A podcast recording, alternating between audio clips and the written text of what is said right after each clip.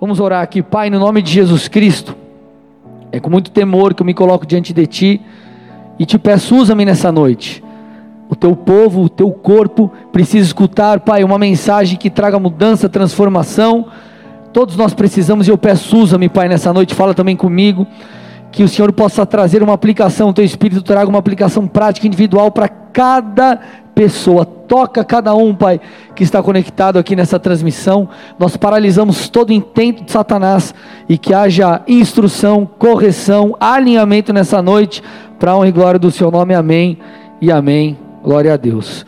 Amados, eu quero falar um pouquinho com vocês nessa noite sobre coinonia, o princípio da coinonia, que na verdade é um princípio que foi extremamente ou muito afetado de um ano para cá, com tudo que nós né, temos vivido no Brasil, no mundo. Mas eu preciso é, que você entenda o seguinte: que essa mensagem ela vai ser uma mensagem de ensino, mas ao mesmo tempo será uma mensagem profética. Por quê? Porque, amados, tudo que nós estamos enfrentando é, tem causado na vida de muitos uma mudança de padrão uma mudança na maneira de viver, uma mudança de mentalidade. Essa mensagem servirá para confrontar, inclusive, a atuação de um espírito que tenta imputar na igreja de Cristo uma mentalidade de que nós podemos caminhar sozinhos, enfim, você vai entender aqui nessa noite algo muito especial. Amém? E para a gente começar, abra comigo em Atos 2,42. Nós vamos começar conversar um pouquinho aqui sobre o padrão que a igreja primitiva vivia, o padrão que a igreja primitiva vivia. Atos 2:42 diz assim: "E perseveravam na doutrina dos apóstolos e na comunhão, no partir do pão e nas orações." Amados, esse texto ele mostra, como eu acabei de falar, o padrão que a igreja primitiva, primitiva vivia, o padrão que ela foi estabelecido, e essa igreja, essa primeira igreja, ela estava fundamentada em quatro coisas muito importantes, tá? A doutrina dos apóstolos, o partir do pão, as orações e a comunhão ou a coinonia, tá bom? Esse texto ele não mostra apenas a dinâmica que essa igreja funcionava, mas isso aqui mostra como uma igreja deve funcionar. Porque é diferente, tá? Uma coisa é como a igreja funcionava e outra coisa é também que ela deve funcionar agora sim. Por quê? Porque muitos acreditam que algumas coisas, pelo momento, pela circunstância, ou puxa, não, não, não, o mundo agora é diferente e, vamos omitir ou vamos esquecer algumas verdades. Não, não, não, são fundamentos. Isso aqui não está apenas para nos trazer uma informação de lá de trás. Eu repito, isso serve para instruir eu e você sobre como a igreja de Cristo deve caminhar. E ela deve caminhar no ensino dos apóstolos. Nós podemos aplicar isso, tá? De uma maneira prática, que pragmática para essa mensagem é o conhecimento das escrituras, o conhecimento da verdade. Obviamente não tem como você ser transformado e se tornar alguém mais parecido com Cristo, se você mal, mal sabe o que o Senhor espera de você. Então, conhecimento, isso é básico, amém? A Bíblia diz que o povo perece por falta de conhecimento, nós precisamos do conhecimento. Segunda coisa, o texto também fala das orações, e gente, oração é algo básico, amém? Oração é algo básico, se nós não pedimos, nós não recebemos, a Bíblia diz que nós temos que bater, bater, bater para a porta ser aberta, oração é algo básico e fundamental na vida de um cristão, né? Agora, interessante são esses dois últimos pontos, ou essas duas últimos, esses dois outros fundamentos, tá? O texto fala sobre o partir do pão, o partir do pão, ele fala, é, é, Warren Wiersbe, ele fala sobre essa, essas refeições regulares que eles faziam, que a igreja fazia junto, que eles faziam juntos, e também fala sobre é, que provavelmente em meio a tudo isso, eles se lembravam também da ceia do Senhor, do que Jesus estabeleceu. Então, fala sobre esse partir do pão, ele fala sobre comunhão, e a própria coinonia também apronta para comunhão. Então, o que, eu quero que você entenda aqui nessa noite? Doutrina dos apóstolos, nós precisamos estar fundamentados no ensino da palavra, conhecimento da palavra, oração. Nós também temos que estar estabelecidos na comunhão, essas duas coisas, partir do pão e a coinonia fala sobre comunhão. Amados, entenda uma coisa: é, para que nós sejamos transformados na medida que o Senhor espera, na medida que o Senhor deseja, nós precisamos estar conectados a pessoas. Entenda uma coisa, essa é a ideia central da coinonia. Quando você pega é, é, o grego, né, da palavra coinonia, você vai ver que essa raiz ela fala sobre associação. Opa, estar associado a alguém, ligado a alguém, conectado a alguém. E fala também, dentre outras coisas, sobre intimidade. Então, koinonia fala sobre essa associação, essa colaboração mútua, esse crescimento, essa troca sobre intimidade. Então a igreja estava fundamentada no ensino, conhecimento. A igreja estava fundamentada nas orações, mas ela também estava fundamentada na união, na comunhão, na coinonia, na colaboração mútua. E entenda uma coisa, eu vou frisar isso durante a pregação por vários momentos para ficar claro dentro de você. Você não será transformado na medida que o Senhor deseja se não houver comunhão com outras pessoas. Por quê? Porque essa foi a forma que o Senhor estabeleceu para conduzir a sua igreja. Essa foi a forma que o Senhor estabeleceu. Uma das formas que o Senhor escolheu para me moldar e te moldar é através de alguém. É um princípio. Olha que interessante, Provérbios 27, 17, com certeza você conhece esse texto, mas tem uma versão, que é a King James atualizada, que é, ficou muito bacana. Essa tradução diz assim o texto: Assim como o ferro afia o próprio ferro, olha agora, as pessoas aprendem umas com as outras. Opa! Assim como o ferro afia o próprio ferro, as pessoas aprendem umas com as outras. Então, querido, entenda algo: o ferro afiando o ferro faz com que o ferro em si, ou os ferros, eles tenham beleza e, obviamente, utilidade. Então, essa, essa, essa comunhão, essa conexão com pessoas, o relacionamento e, inclusive, os problemas, te prepara para que você, inclusive, seja útil no reino de Deus. Amados, entenda uma coisa: se nós queremos ser transformados, eu vou repetir mais uma vez, à medida que o Senhor espera, nós precisamos nos expor intencionalmente a um relacionamento com o próximo. Puxa, pastor, mas eu sou alguém que eu tenho um pouco de dificuldade, sou um pouco fechado, não tem problema, se esforce, irmão. Se esforça, porque isso é extremamente necessário. E na nossa igreja, como que isso funciona? Principalmente, não só, mas principalmente através de células também através de ministérios, através da, da, da, do, congregar, de você estar nos cultos, você interage com as pessoas, você se relaciona. Mas por que eu, eu disse no começo sobre essa questão de mentalidade e até a atuação de um espírito? Porque todo momento que nós estamos vivendo é, está programando ou reprogramando as pessoas para que elas não caminhem com outros para que elas caminhem sozinhas, para que não haja essa interdependência. Mas a igreja de Cristo foi feita para ser interdependente. Nós dependemos uns dos outros, somos, estamos ligados a um corpo, cada um é parte do corpo, do qual Cristo é o cabeça. A falta de coinonia, presta atenção, gente, a falta de coinonia fará da igreja de Cristo uma igreja manca, uma igreja com falta de algo. Puxa, pastor, mas está difícil a célula online. Posso falar com muito amor para você? Não interessa. Simplesmente se envolva. É isso aí, irmão, é o que tem para hoje. Imagina, você chega lá na tua casa, você está acostumado a comer é, picanha é, e todo dia isso. Aí você chega, não, hoje só tem ovo. Você não vai comer ovo, vai passar fome? Então, irmão, não importa se a célula é online, se é presencial, se for presencial, melhor. Tem que ter isso. E quando a igreja voltar, gente, por favor, você não congrega num canal e você não é um perfil. Então vem para a igreja. Amém? Legal? Glória a Deus. Mas não caminhe sozinho. Amém? Obviamente, a não ser que tenha alguma situação que você não possa participar. Aí tudo bem.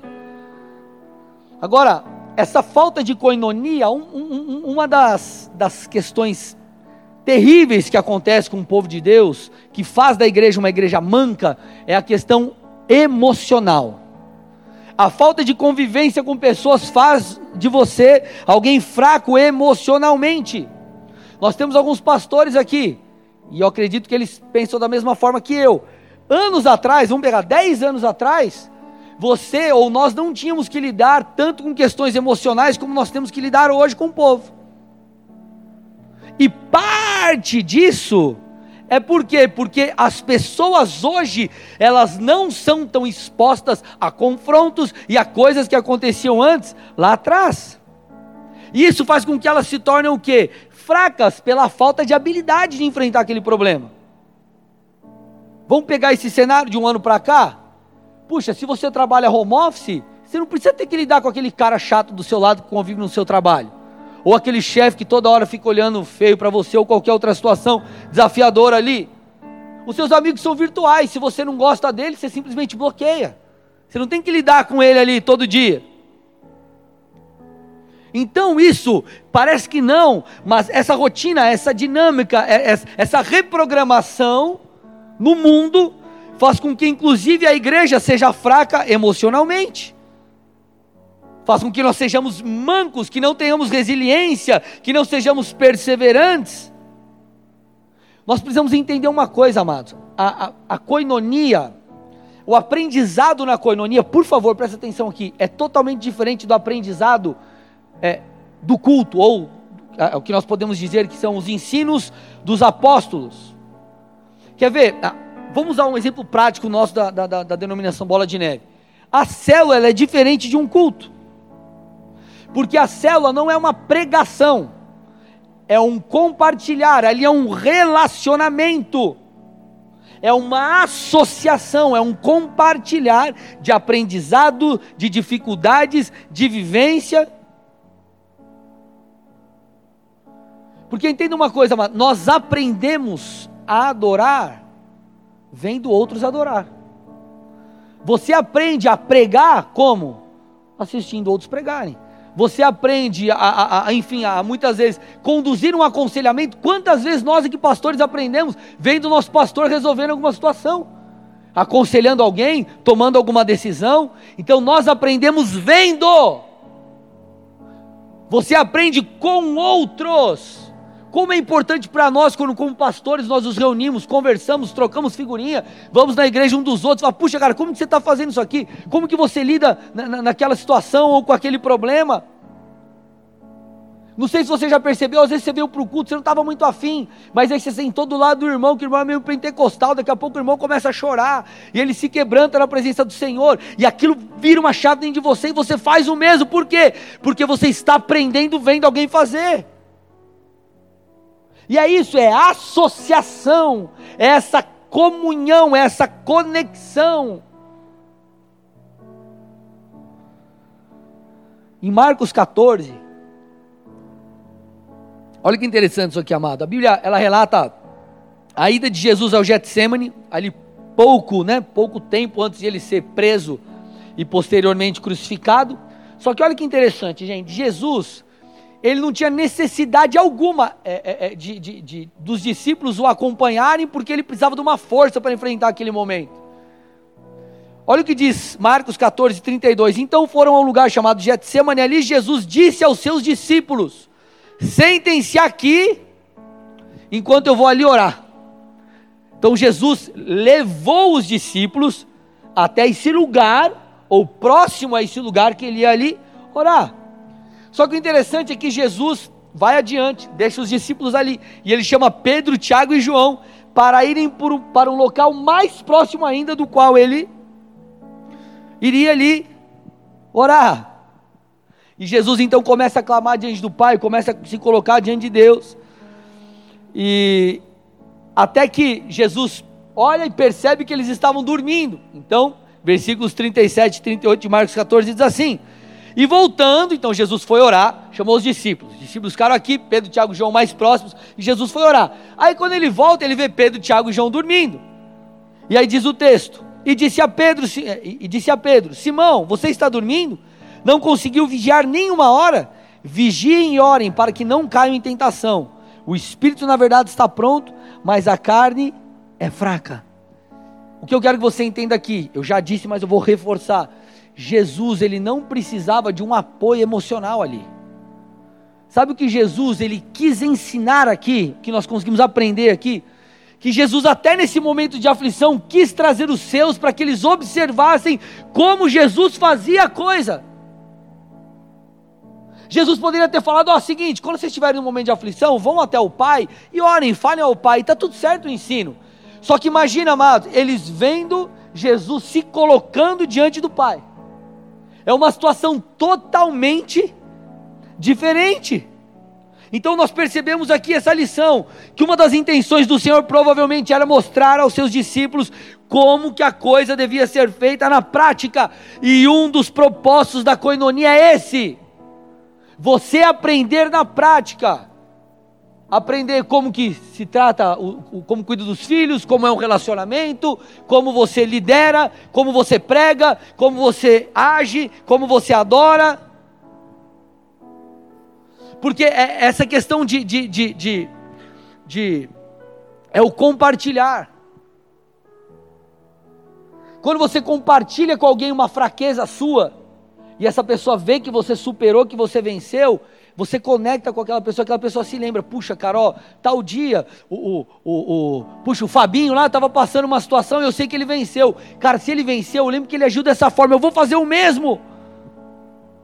Quando você conta um testemunho, você encoraja alguém a fazer o mesmo, a manter-se firme. Quando você está num culto, pre... gente, de verdade, quando você está num culto presencialmente, é diferente quando você está online, é uma ferramenta, é uma bênção, glória a Deus. Só que aqui nós estamos com os irmãos, nós estamos é, em comunhão, há esse princípio da coinonia. E tudo isso está atrelado à raiz realmente do que é o discípulo. O discípulo, ele é um aprendiz. Ele aprende vendo. Ele é simplesmente um aprendiz. Olha que interessante, gente. Em Mateus 3, Jesus ele é batizado.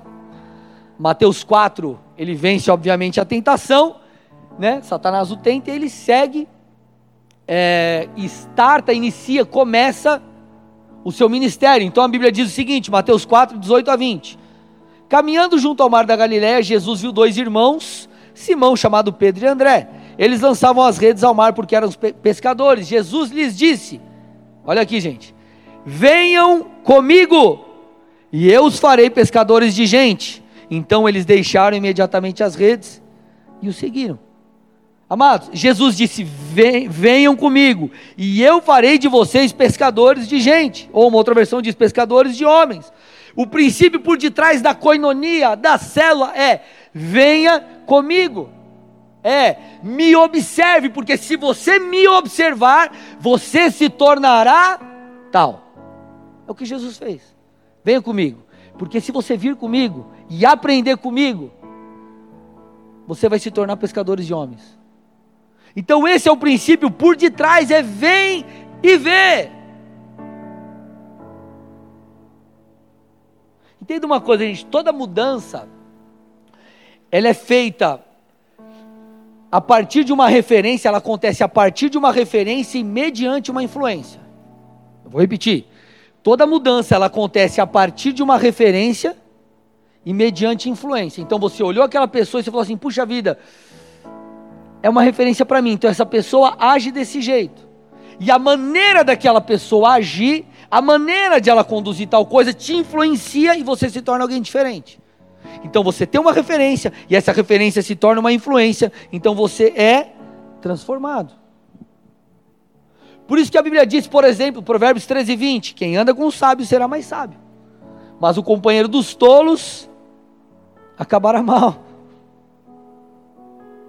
Então, o ambiente que você vive e as pessoas que te cercam, elas vão te influenciar de alguma forma. Então você precisa fazer uma escolha. E qual tem que ser a nossa escolha? Intencionalmente, você e eu nós precisamos nos expor a esse ambiente de edificação. Você precisa se expor, você precisa vencer as objeções do seu interior, você precisa vencer aquilo que te prende. Puxa, pastor, mas eu sou quieto, irmão. Faz um esforço, procura uma célula que as pessoas talvez não sei. É você se identifique, caminhe perto das pessoas. Puxa, eu tenho dificuldade, mas meu irmão, você precisa se esforçar. Pessoas que não, presta atenção, pessoas que não é, vivem fundamentados na coinonia elas retardam a transformação na sua vida. Entenda uma coisa que eu estou tentando explicar. Deus usa várias coisas para nos mudar. Ele usa a pregação, o ensino dos apóstolos, ele usa a oração, o Espírito Santo é que te convence, muitas vezes você está orando, ele fala com você, mas ele também usa a coinonia. Ele também usa esse tempo. E às vezes esse tempo vai ser um tempo de transformação profunda, por quê? Porque ali é vida na vida, é a questão do. do é, é a humanidade da coisa. Deixa eu achar a palavra melhor, é o. É o. É alguém, você está vendo alguém vencendo algo, alguém superando algo, e não é aquela coisa, meu Deus, porque o pastor, porque o apóstolo, é o cara acha que o pastor não tem dificuldade, que o apóstolo tem dificuldade, mas se é o irmão do seu lado está te falando, aquilo te encoraja muitas vezes. Então nós precisamos nos expor. Um dos maiores presentes que o Senhor pode te dar é alguém para caminhar com você, do seu lado. São os irmãos da igreja, são, são seus líderes, enfim, Agora, entenda uma coisa. Aqui eu entro num ponto importante da palavra. Passei da metade aqui, tá? É, esse ambiente de coinonia, presta atenção, por favor. Ele precisa ser preservado. Que é o que está acontecendo justamente agora. Está vendo a quebra desse ambiente de coinonia. E quando eu estou falando de coinonia, eu não estou falando necessariamente que a pessoa tem que morar na sua casa. Estou falando de você caminhar perto de alguém, ter um coração ensinável, estar ligado, aprender com os outros. Vocês estão entendendo, amém? Agora, é, precisa ser preservado esse ambiente. É a constância na, da, da exposição a isso que vai te mudar.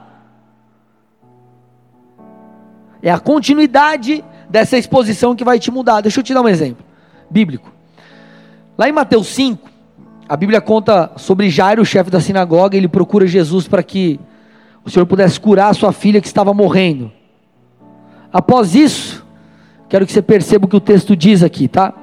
Mateus 5, 35 a 42. Enquanto Jesus ainda falava, chegavam alguns da casa do chefe da sinagoga dizendo: A sua filha já morreu, por que você ainda incomoda o mestre? Mas Jesus, sem levar em conta tais palavras, disse ao chefe da sinagoga: Não tenha medo, apenas creia.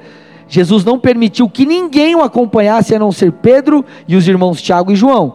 Chegando à casa do chefe da sinagoga, Jesus viu o alvoroço, os que choravam e os que pranteavam muito. Ao entrar, disse: Por que vocês estão alvoroçados e chorando? A criança não está morta, mas dorme. E riam-se dele. Mas Jesus, mandando que todos saíssem, levou consigo o pai, a mãe da criança e os que vieram com ele, e entrou onde ela estava. Tomando a criança pela mão, disse: Talita cume, que quer dizer menina, eu digo algo a você, levante-se. Imediatamente a menina que tinha 12 anos se levantou e começou a andar. Então todos ficaram muito admirados. Então, basicamente, Jesus chega para o chefe da sinagoga, expõe que a, a filha dele estava muito doente e enquanto eles estavam ali naquela conversa, chegaram alguns e falaram: Ei, a menina já morreu. Então não precisa mais incomodar Jesus. Jesus fala: Não, deixa que eu vou lá e a gente vai resolver essa parada aí. E quando eles chegam no ambiente, estava todo mundo chorando. E o interessante é que Jesus, amado, ele não precisava tirar todos do ambiente. Jesus tinha poder para fazer aquela menina ressuscitar com todos chorando, não. Só que ele disse: saia. E só ficou no ambiente quem é, de fato é, tinha fé, podemos dizer assim. Qual é a lição que nós aprendemos aqui? Jesus, ele preservou o ambiente correto. O que, eu estou tentando dizer para você? Se nós queremos continuar espiritualmente crescendo, nós precisamos preservar o ambiente correto em nossas vidas. O ambiente, podemos, o ambiente de amizade, o ambiente de estar com os irmãos, o ambiente de estar conectado à sua igreja local, o ambiente de estar ouvindo a sua paternidade, nós precisamos preservar isso. E aqui está o ponto.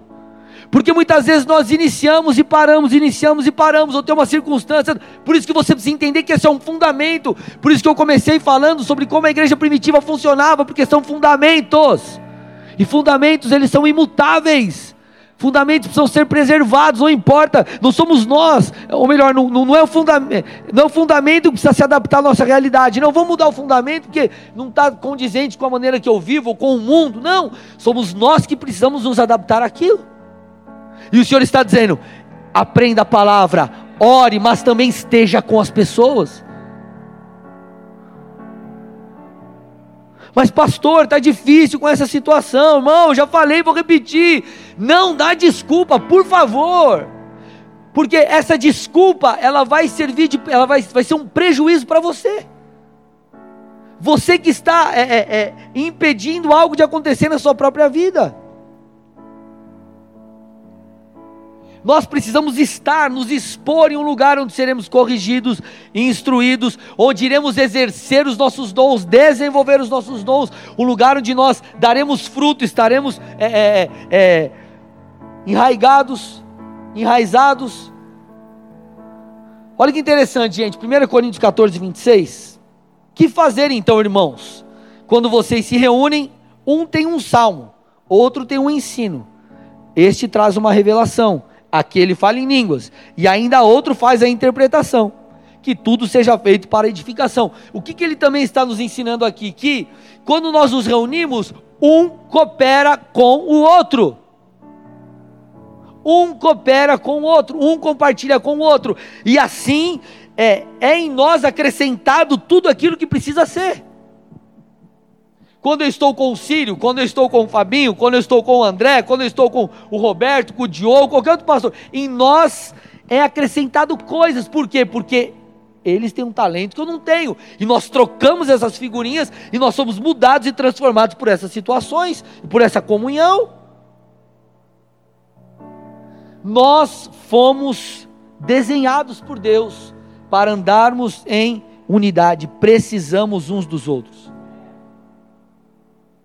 Então, querido, eu vou reforçar, a não ser que você não possa por alguma questão, mas voltando à igreja, seja você de qualquer igreja aí, preze pelo culto presencial.